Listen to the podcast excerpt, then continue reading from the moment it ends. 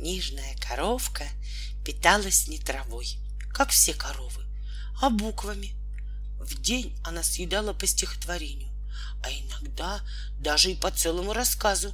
И была очень образованная, потому что все прочитывала перед тем, как съесть. Каждое утро коровку привязывали на новой странице, но пускали почему-то не во все книги. Некоторые, видимо, очень ценные, стояли запертыми, чтобы коровка не влезла под переплет попастись. Но однажды такую ценную книгу запереть забыли. Коровка туда влезла и немедленно принялась за дело. Такой вкусноты ей никогда еще пробовать не доводилось. Коровка смаковала слово за словом, фразу за фразой, но вдруг так и обмерла. На краю страницы было написано «Смотри, не подавись».